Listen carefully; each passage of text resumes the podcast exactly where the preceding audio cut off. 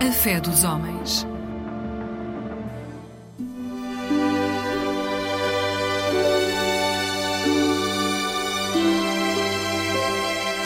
Muito bom dia, sejam bem-vindos ao programa Terra um Só País, um espaço de autoria da comunidade Bahá'í de Portugal. A fé Bahá'í, que está na origem desta comunidade, é a mais jovem independente religião mundial. Temos vários princípios, falamos, de, por exemplo, da abolição dos extremos de pobreza e riqueza, falamos da necessidade da igualdade de direitos e oportunidades entre o homem e a mulher e, no fundo, a abolição de todo tipo de preconceitos, como, por exemplo, o racismo. Hoje é outro tema que nos traz aqui. Vamos falar com a Tina Sanai, que faz parte da comunidade Barraim de Portimão, e vamos falar sobre uh, a criação de comunidades e de bairros fortalecidos e fortes. Porque, Tina, bom dia, muito obrigado por estares connosco. A palavra comunidade tem um sentido muito forte na, na fé Bahá'í. O que é que quer dizer esta, de facto, quando falamos em comunidade? Olá, Pedro, muito, muito grata desde já pelo, pelo convite. Um, quando falamos de comunidade, falamos, na verdade, de um sentido que, historicamente, eh, nós vimos que tem havido, ao longo da história da humanidade e ao, ao longo da história mesmo do nosso país, um, em que nós vemos que quando olhamos para aquelas aldeias em que as pessoas uh, se conheciam todas, uh, em que toda a gente dizia bom dia ou boa tarde, em que quando um tinha dificuldades os outros iam a correr ajudar, basicamente o sentido de comunidade é ter essa teia das relações humanas na, na, na comunidade e essa teia das relações entre as pessoas mais fortalecida. Uh, um pouquinho ao contrário do que nós vemos que é a nossa tendência como sociedade de nos isolarmos cada vez mais e de algum individualismo e que as pessoas já não já não, ou seja, muitas vezes já nem sabemos quem é o nosso vizinho, já nem cumprimentamos e, e andamos todos um pouquinho mais dissociados e um bocadinho desligados. Está um pouco cada um, e falando nomeadamente das cidades, cada um no seu apartamento, no seu cantinho, e de facto, como dizes, não, não sabem quem é que vive no andar de cima, no andar de baixo, quando no, numa aldeia, eventualmente sabemos quem é que vive na quinta, a dois quilómetros daqui, uh, e na cidade é mais flagrante essa inexistência de, de, comunidade. E na aldeia vemos que se aquela pessoa está com dificuldades, todos os vizinhos juntam-se para ajudar. E isso torna-se ainda mais evidente e a necessidade de que estes laços entre as pessoas se fortaleçam cada vez mais. Eu acho que o início da pandemia foi algo que deixou isto perfeitamente exposto e, e, e, nós vimos exemplos fantásticos disso, onde se calhar não existiam estes laços, mas que as pessoas foram de alguma forma forçadas, mas também se juntaram, não é? Víamos aquelas imagens na altura da pandemia dos vizinhos a se juntarem e vimos mensagens pequeninas que foram super comovedoras de vizinhos que deixavam mensagens para ver quem é que eram os vizinhos idosos que pudessem precisar de ajuda com as compras.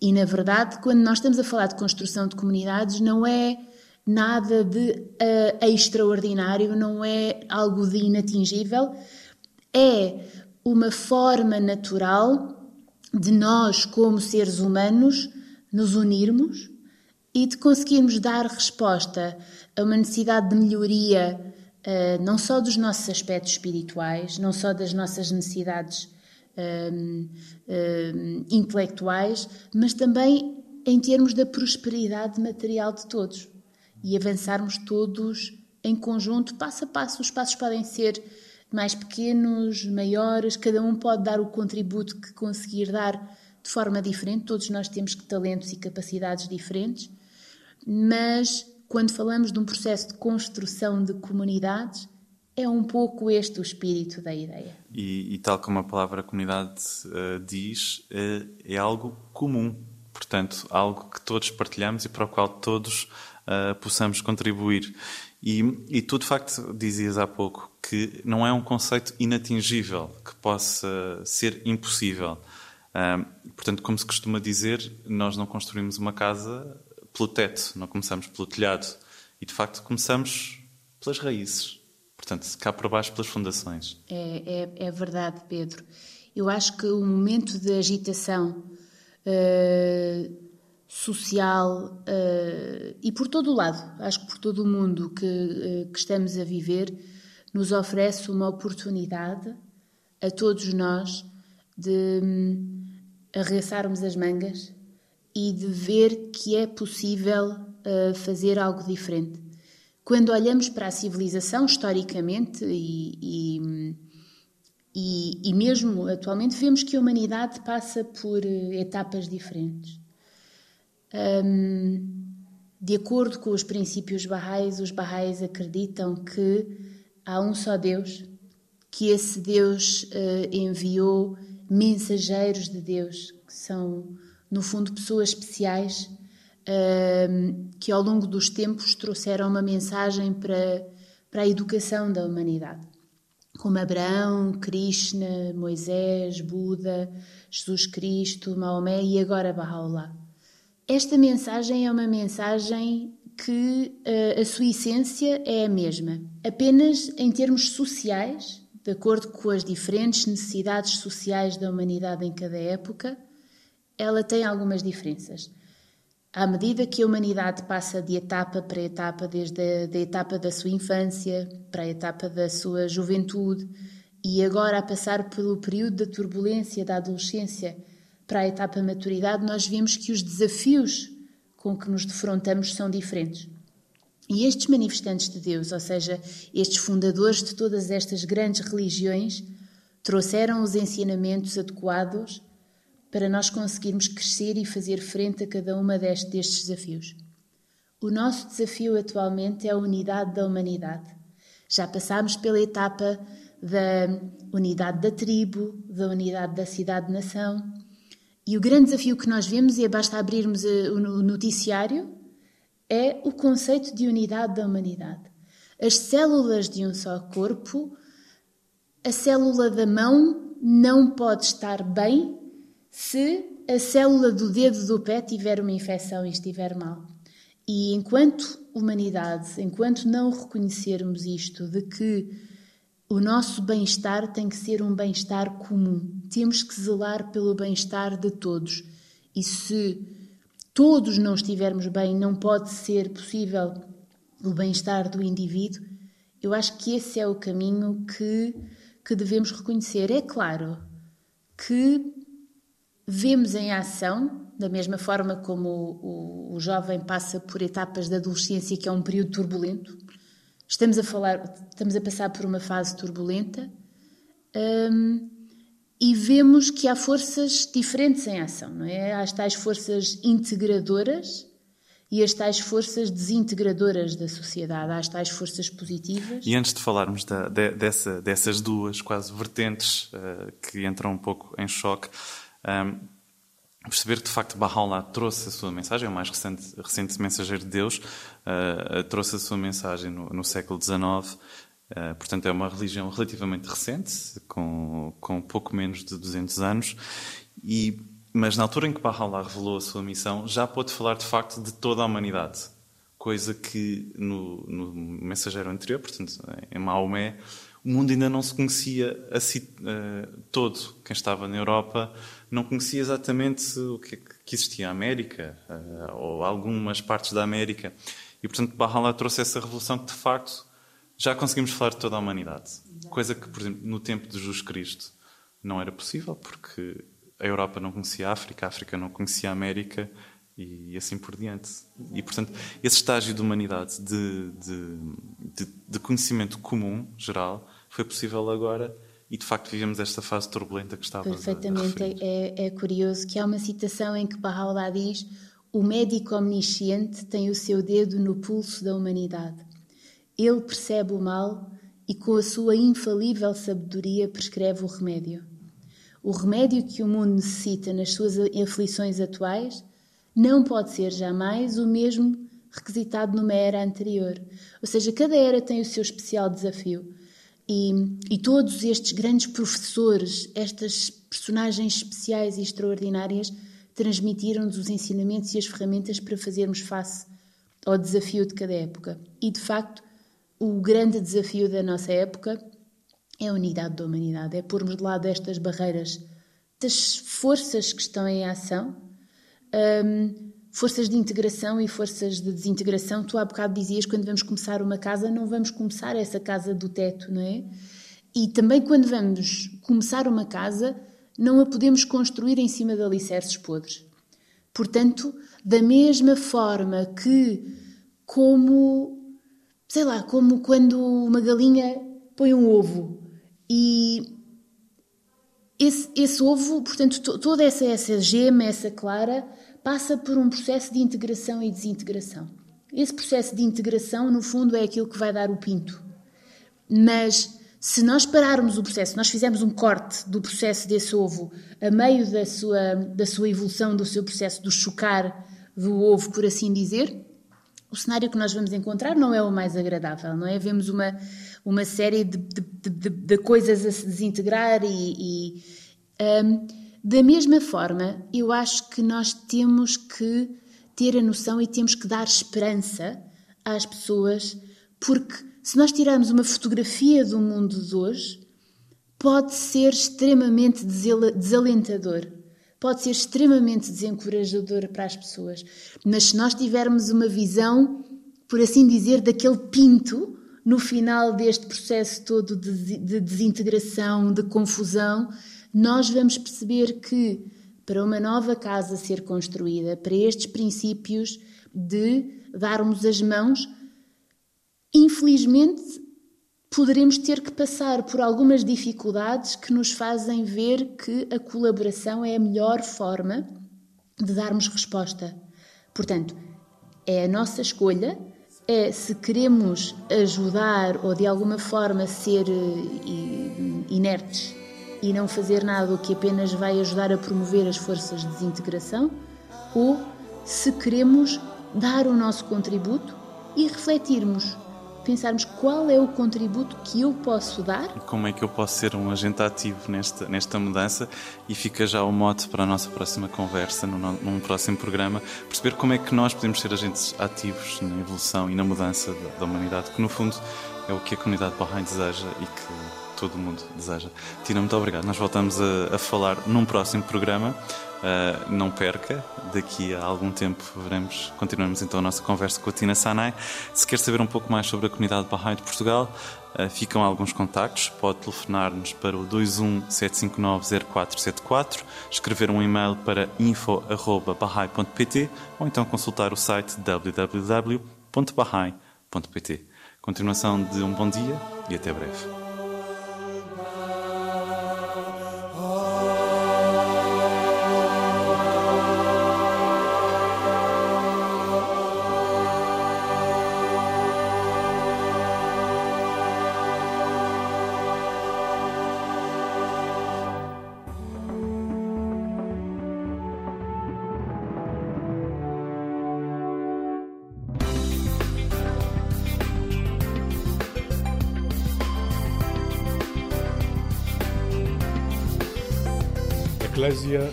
Igreja Católica.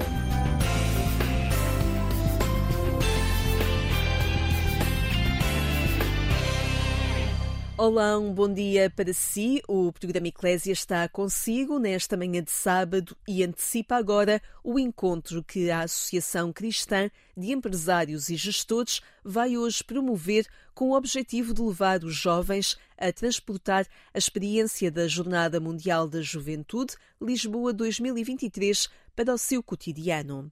A organização é da ACES Next, um grupo na associação que reúne profissionais mais jovens, dos 20 aos 40 anos, e a jornalista Leonor João esteve a conversar com Salvador Matias, coordenador nacional da ACES Next será mais à frente neste programa da Igreja Católica, que, como habitual, propõe-lhe escutar o Padre Mário de Souza e conhecer a origem de algumas expressões bíblicas. Fique hoje a conhecer a história que junta David e Golias.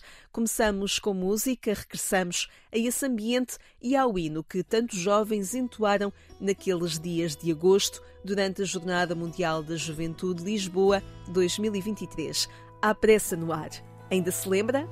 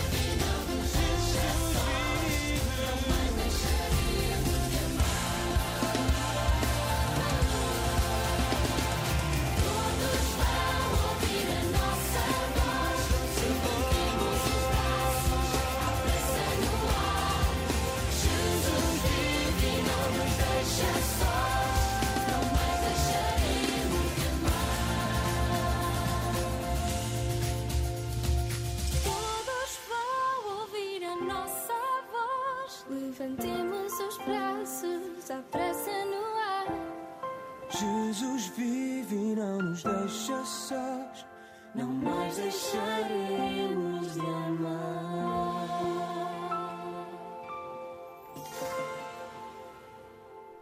Escutamos agora o Padre Mário de Souza, presidente da Associação Bíblica Portuguesa, que nos ajuda a entender, como sempre, a cada sábado, algumas expressões que marcam a nossa linguagem cotidiana e encontram a sua origem na Bíblia.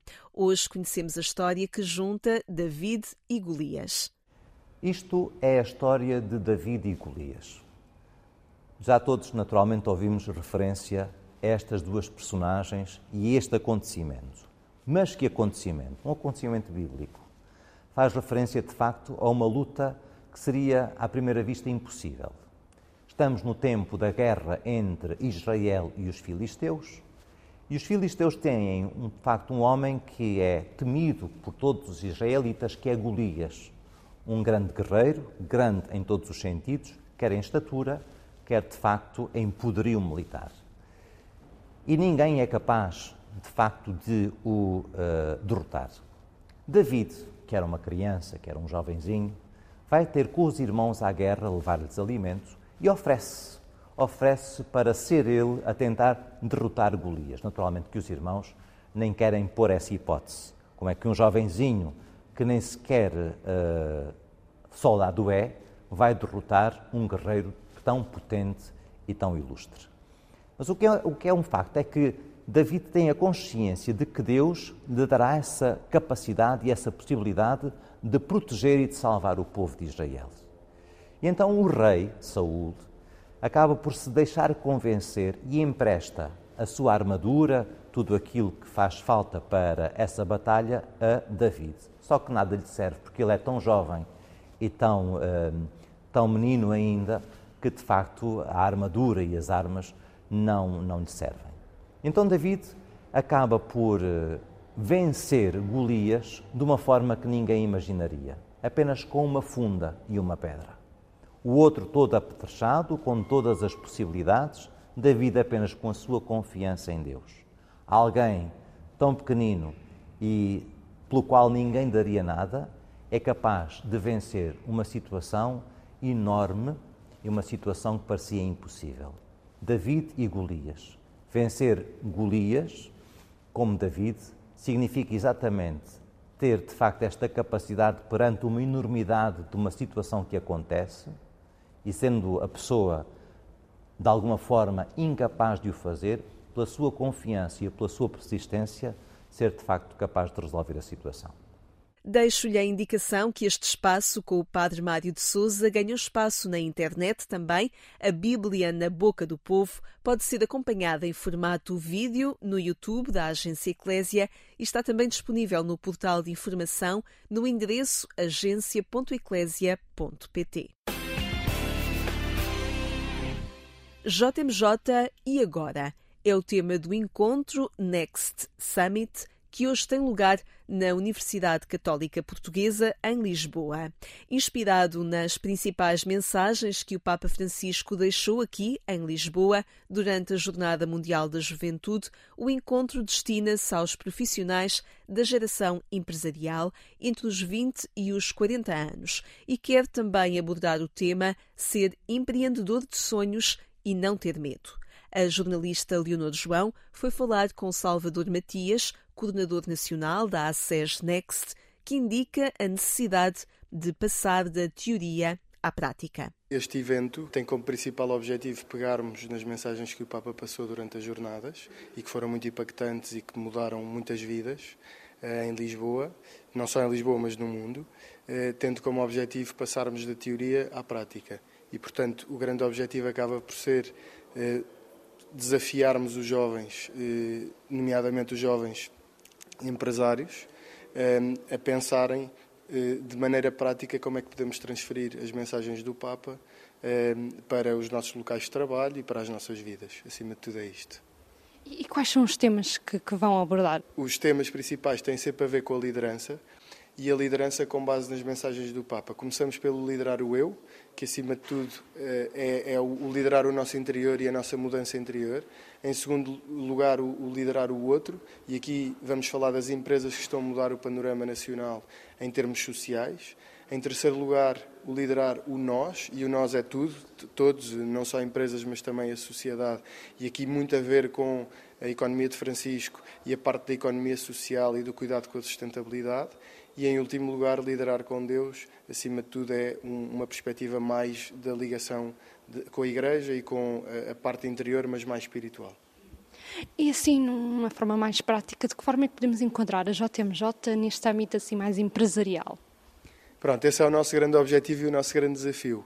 Acabamos por ter muitas frases impactantes do Papa, que depois vamos, eu vou deixar como surpresa, eh, mas acabam por, por, por estar ligado com estes quatro pontos que eu falei anteriormente.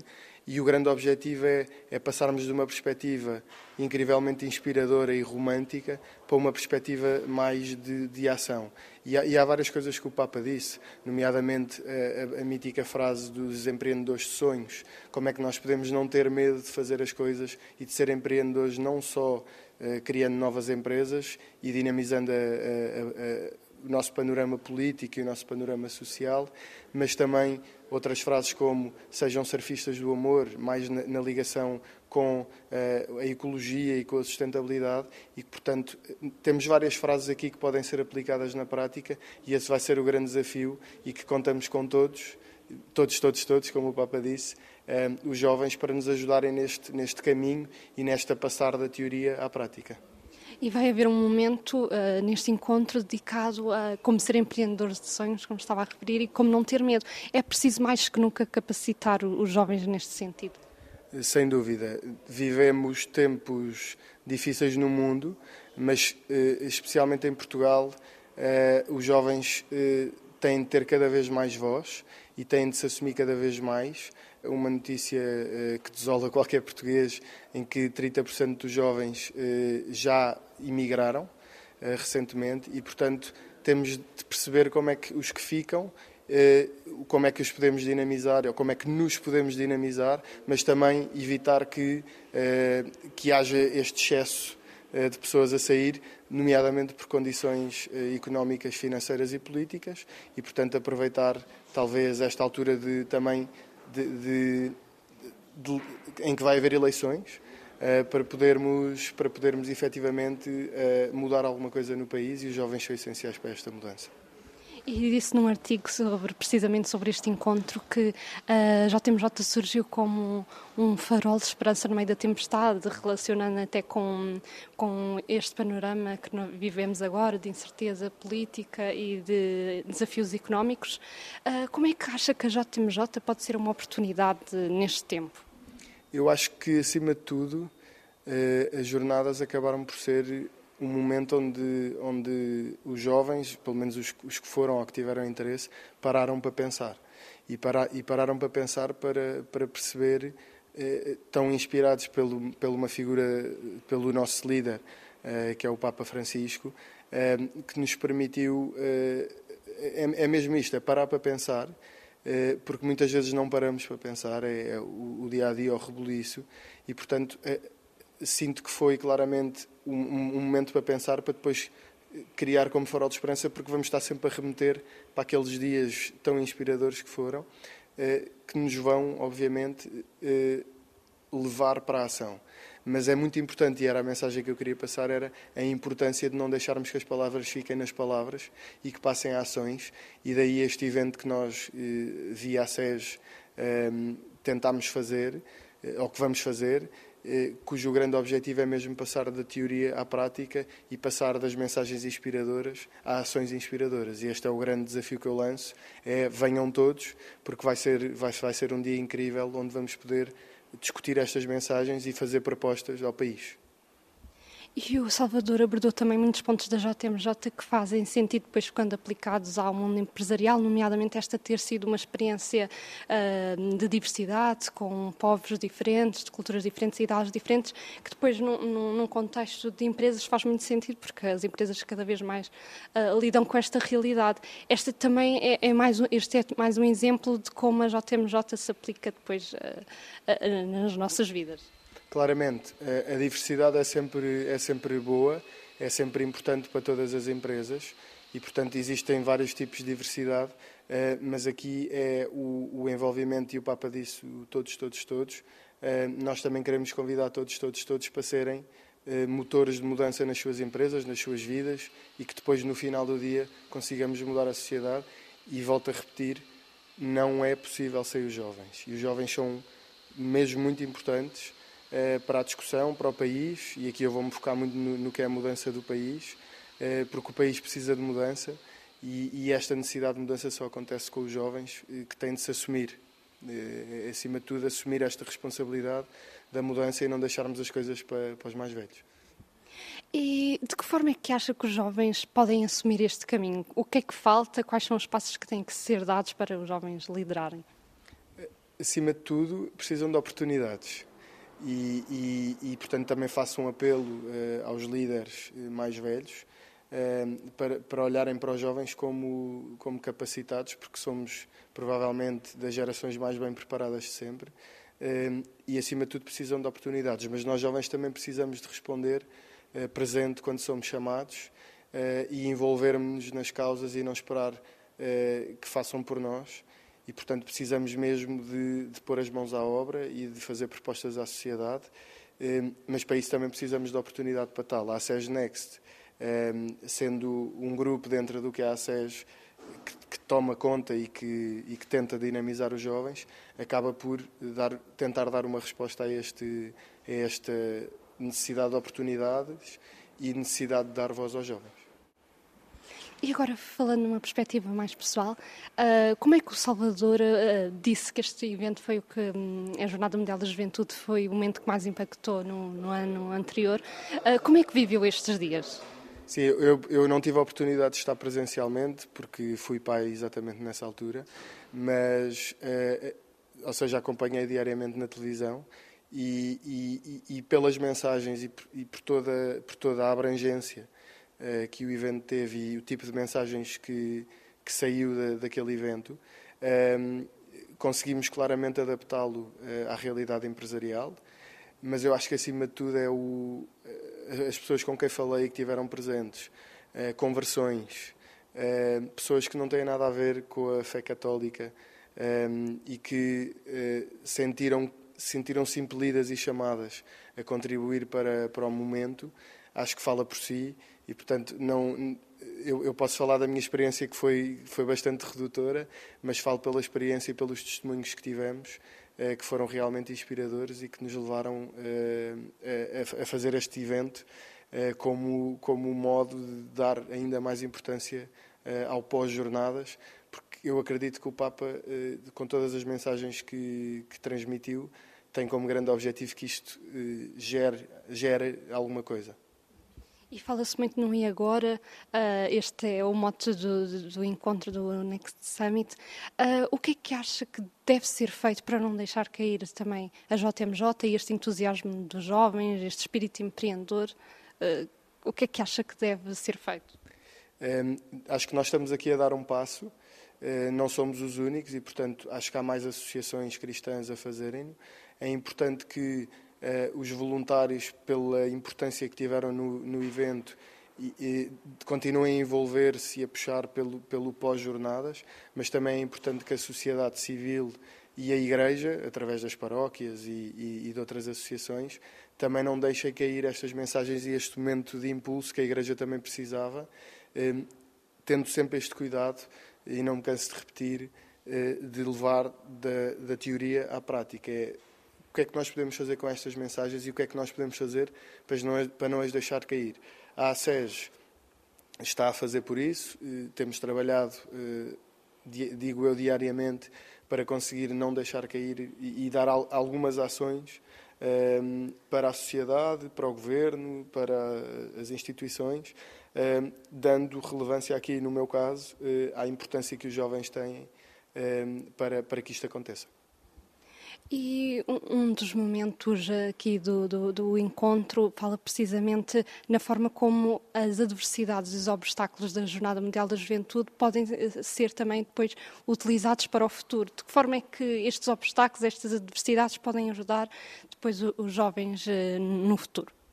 Eu, eu acho que o, eh, nós demos o exemplo, eh, ou melhor, quando escrevi o artigo, dei o exemplo das caminhadas todas e do esforço físico e daquele, daquelas esperas ao sol, que muitos tiveram.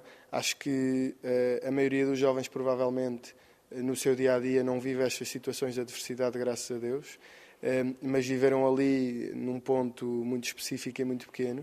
Mas dá aqui um- um- uma sensação de que quando nós conseguimos, quando nós queremos, conseguimos ser muito resilientes e, e- e fortes eh, na adversidade. Temos todos muitas adversidades, mas o país como um todo eh, vive situações de adversidade em vários setores e, portanto, mais uma vez, os jovens, não só os jovens, mas os jovens em particular, eh, têm de, têm de mostrar, e, e as jornadas acabaram por ser um reflexo disso, a sua resiliência, eh, a res- resiliência na, na adversidade e, e não deixarem o não deixarem andar, basicamente é mesmo esta palavra, é não deixarem andar e serem agentes ativos na mudança.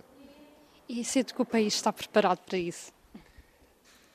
Acho que já teve menos, pode estar mais, eh, mas acho que existem condições para.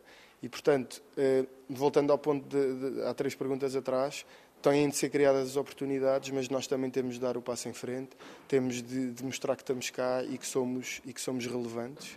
E, e, portanto, eh, depende dos dois lados, não depende só de um. Acho que o país tem condições, sem dúvida nenhuma. Já, já estamos fartos de mostrar que Portugal tem condições para isto e muito mais. Eh, precisamos de- das condições para tal, eh, dadas principalmente pelo, pelo, pelos governos, mas também precisamos ter esta, esta ambição de, de querer fazer mais e melhor. E agora falando numa perspectiva mais de futuro, qual, qual espera que seja a adesão a este encontro? Quais são as expectativas? Assim, nós convidamos todos, todos, todos. Há espaço para todos, tem- temos um espaço grande, vai ser na Universidade Católica, a qual também agradecemos muito a colaboração. Ehm, mas, acima de tudo, nós queremos, não temos uma, uma previsão de números. Temos previsão, mas não temos uma ambição de números, queremos o máximo de pessoas possível.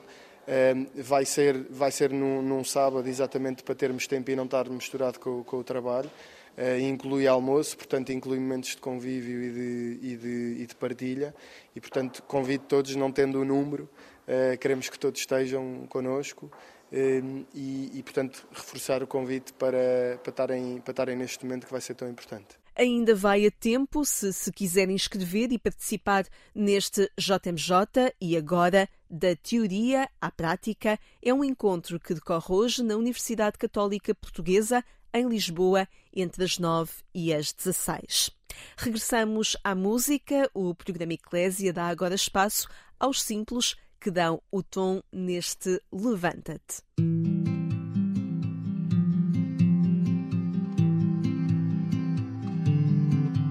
Os teus dias podem ser todos uns iguais aos outros, como os dias de Maria, quando o anjo apareceu.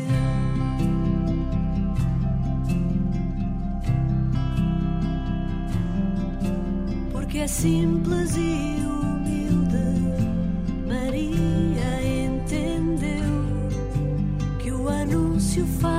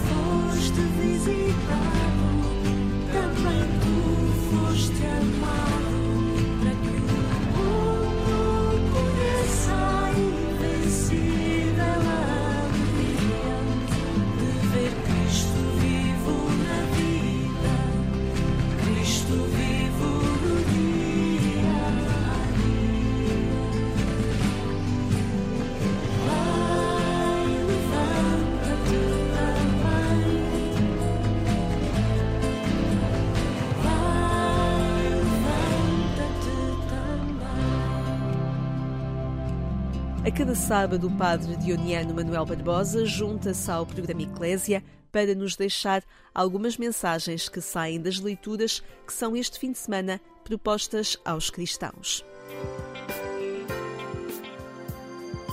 Ai de mim se não anunciar o Evangelho. Anunciar o Evangelho não é para mim um título de glória, é uma obrigação que me foi imposta. Tudo faço por causa do Evangelho.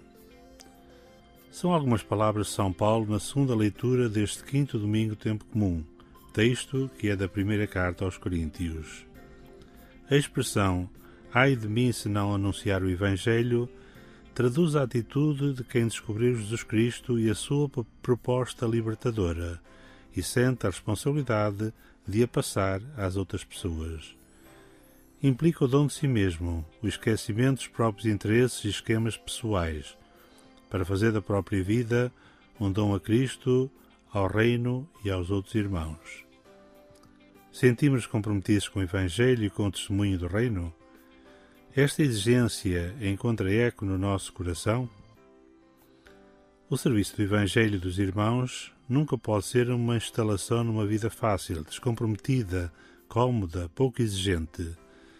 Aquele que dedica a sua vida ao serviço do Reino não é um mero funcionário que cumpre as suas horas de serviço, que resolve os problemas burocráticos que a profissão exige e que se retira comodamente para o seu mundo isolado em paz com a sua consciência.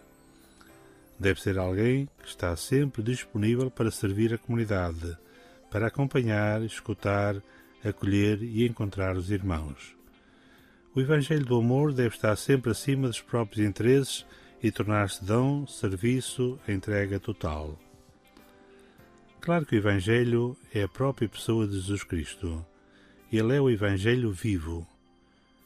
Aí está o evangelista São Marcos a nos dizer que isso concretiza na sua pregação e ação. Palavras e gestos concretos vão a par e passo, sempre a partir do coração acolhedor do Evangelho que nos transforma por dentro. Só assim somos credíveis no nosso testemunho e anúncio. Como seguidores de então, devemos ser hoje discípulos missionários que têm o Evangelho como alimento essencial. Ai de mim se não evangelizar.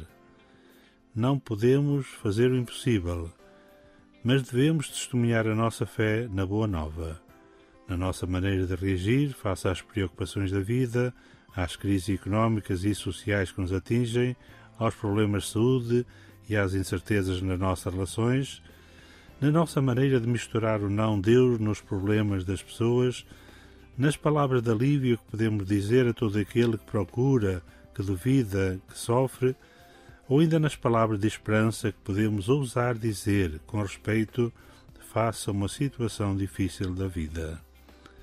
Anunciar com entusiasmo o Evangelho é deixar simplesmente transparecer a sua força que nos habita e transforma. Na página da internet da Conferência Episcopal Portuguesa e também no portal da internet dos Dionianos, pode recordar esta reflexão que a cada sábado o programa da Igreja Católica lhe traz. Ficamos hoje por aqui. Muito obrigada por ter estado conosco, sintonizado a esta hora, no sábado de manhã. Encontre-nos em agência.eclésia.pt ou então aguarde pelo nosso regresso aqui à Antena 1. Amanhã, o jornalista Otávio Carmo dá-lhe os bons dias quando forem 6 horas. Eu sou Lígia Silveira, desejo-lhe um excelente sábado. Até amanhã, se Deus quiser.